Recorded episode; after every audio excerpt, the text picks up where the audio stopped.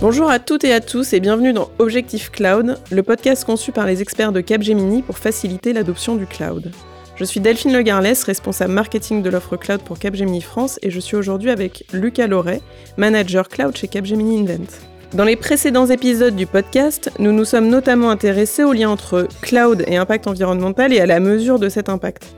Dans cet épisode, nous allons nous concentrer sur la maîtrise de cet impact grâce notamment au FinOps et au GreenOps. Bonjour Lucas et bienvenue dans Objectif Cloud. Bonjour Delphine. Est-ce que pour, avant qu'on commence, tu peux te présenter s'il te plaît? Bien sûr. Euh, donc je suis Lucas Loré, je suis manager chez Capgemini Invent.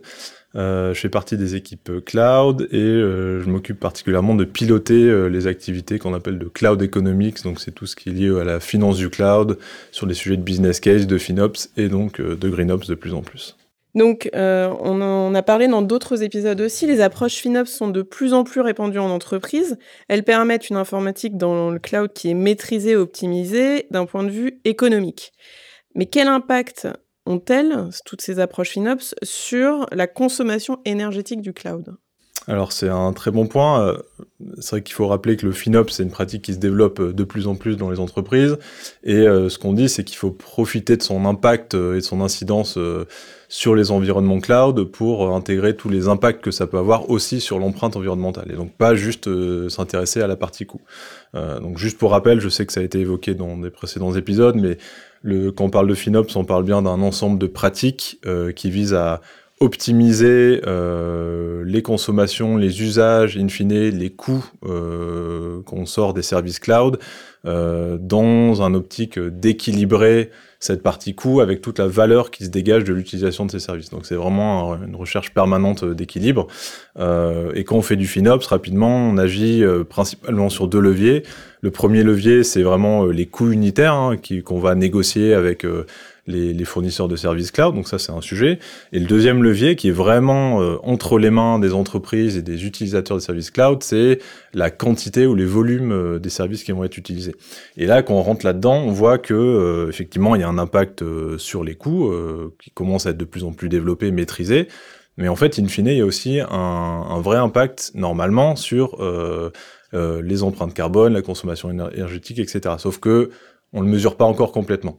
Et, euh, et quand on parle de, de, de, de, gérer, mesurer ces volumes et ces quantités, on parle de choisir les, les, les bonnes typologies de services, euh, d'éliminer le gaspillage, euh, concevoir des architectures d'applications basées sur des services cloud qui sont pas trop gourmandes et qui sont optimisées, efficaces.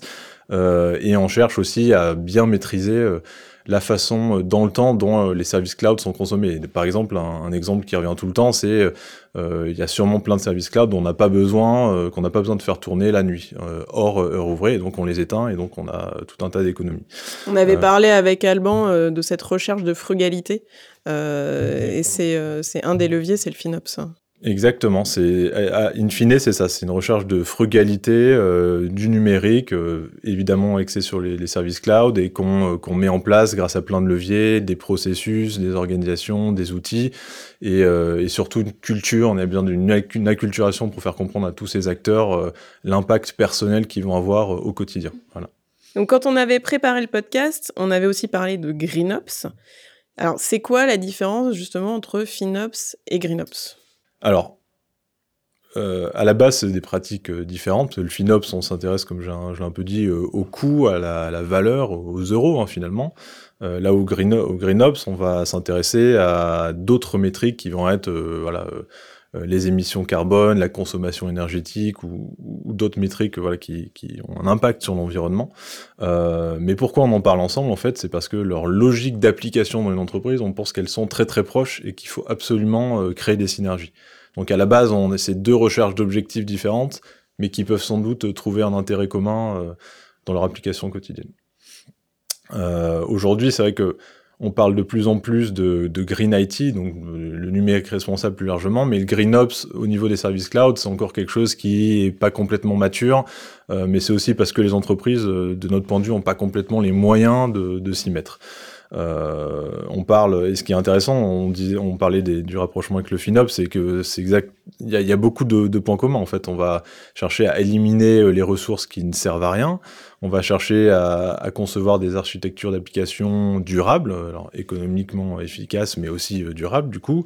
Et on va chercher à, in fine, sur tout le cycle de vie des ressources cloud, euh, à se poser euh, les bonnes questions et à utiliser des critères green qui n'étaient pas du tout très peu utilisés avant pour faire tous les choix qui, se posent à un architecte, un développeur, euh, un, product owner, etc. Et donc ça, c'est vraiment important.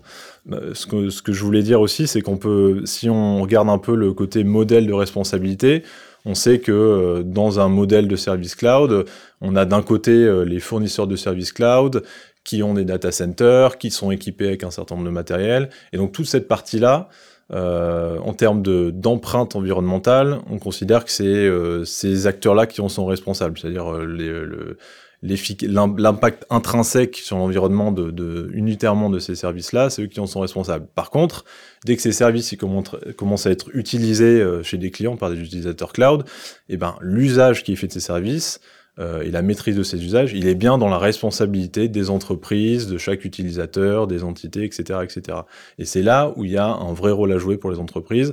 Alors à la fois effectivement euh, chercher en termes de sourcing à, à, se, à être en partenariat avec les fournisseurs les plus, les plus green, les plus, euh, les plus durables, etc. Évidemment, mais aussi une fois que les services sont entre leurs mains, en faire le meilleur usage, éduquer leurs équipes et acquérir les meilleurs réflexes au quotidien pour pour qu'il y ait un vrai impact. Euh, donc ça, c'est bien beau, c'est sur le papier, sauf que en fait, on, on, retombe sur un point commun avec le FinOps.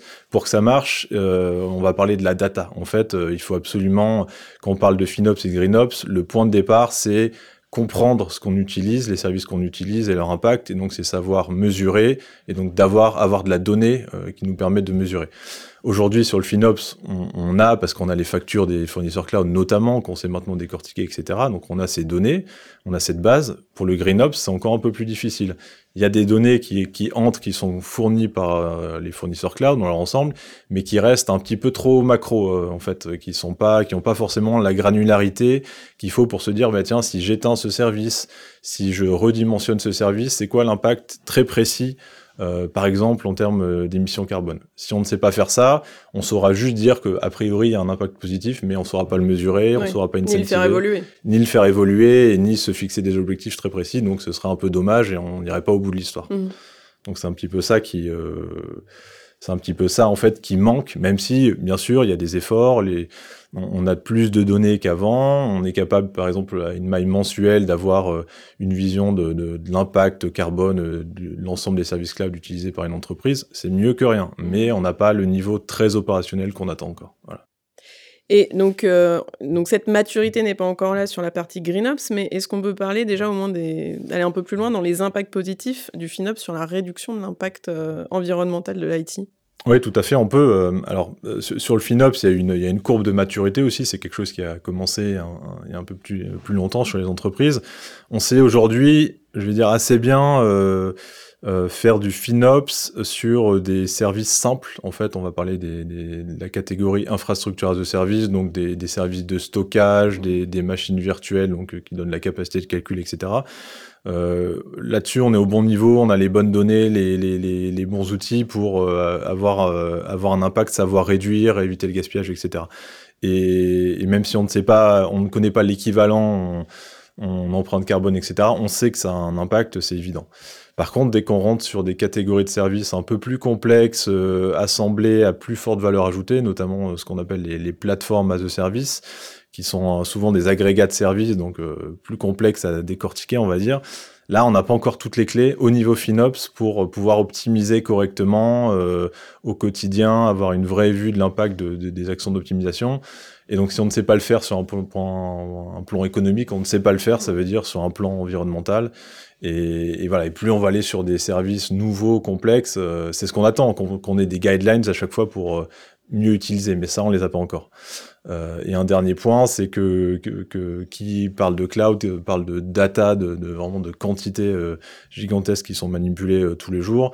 Et ça aussi, on, ça, se met en place, mais on n'a encore, pas encore une, une, bonne capacité à avoir la visibilité sur l'impact par rapport à la quantité de données qui est consommée, quel est l'impact précis, qu'est-ce que je peux faire pour réduire, etc.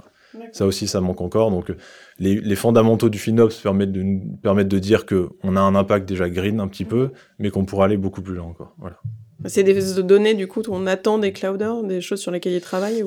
Oui, bah, c'est ça qu'on discute avec euh, nos partenaires, euh, les clouders. Effectivement, on comprend que c'est des choses sur lesquelles ils travaillent, mais euh, le, le, le, comment dire, les, les mécaniques de calcul sont pas toujours aussi simples. je parlais des, des, factures, effectivement, même si à la base on, on disait les factures sont très compliquées, on n'arrive pas à les dire. Maintenant, ça va mieux. Il y a des outils qui permettent de de filtrer, on va dire, mhm. bah, ces outils-là, ces process euh, et, le bon niveau de données sont pas encore là pour la partie GreenOps. Voilà, c'est ça. Mais on a l'impression que ça arrive. Ça avance. Donc, si toutes ces données, on va les récupérer un moment et on, comme tu le disais, les clouders travaillent dessus, c'est quoi les prochaines étapes pour pouvoir intégrer des approches GreenOps chez nos clients? Alors, bah, ce, qu'on vient de dire, si on résume, c'est qu'on y, a encore peu de clients a priori qui sont capables de vraiment opérationnaliser euh, une démarche GreenOps. Par contre, euh, commencer à se dire, bah, moi, je suis responsable de service cloud, responsable d'infrastructure, etc.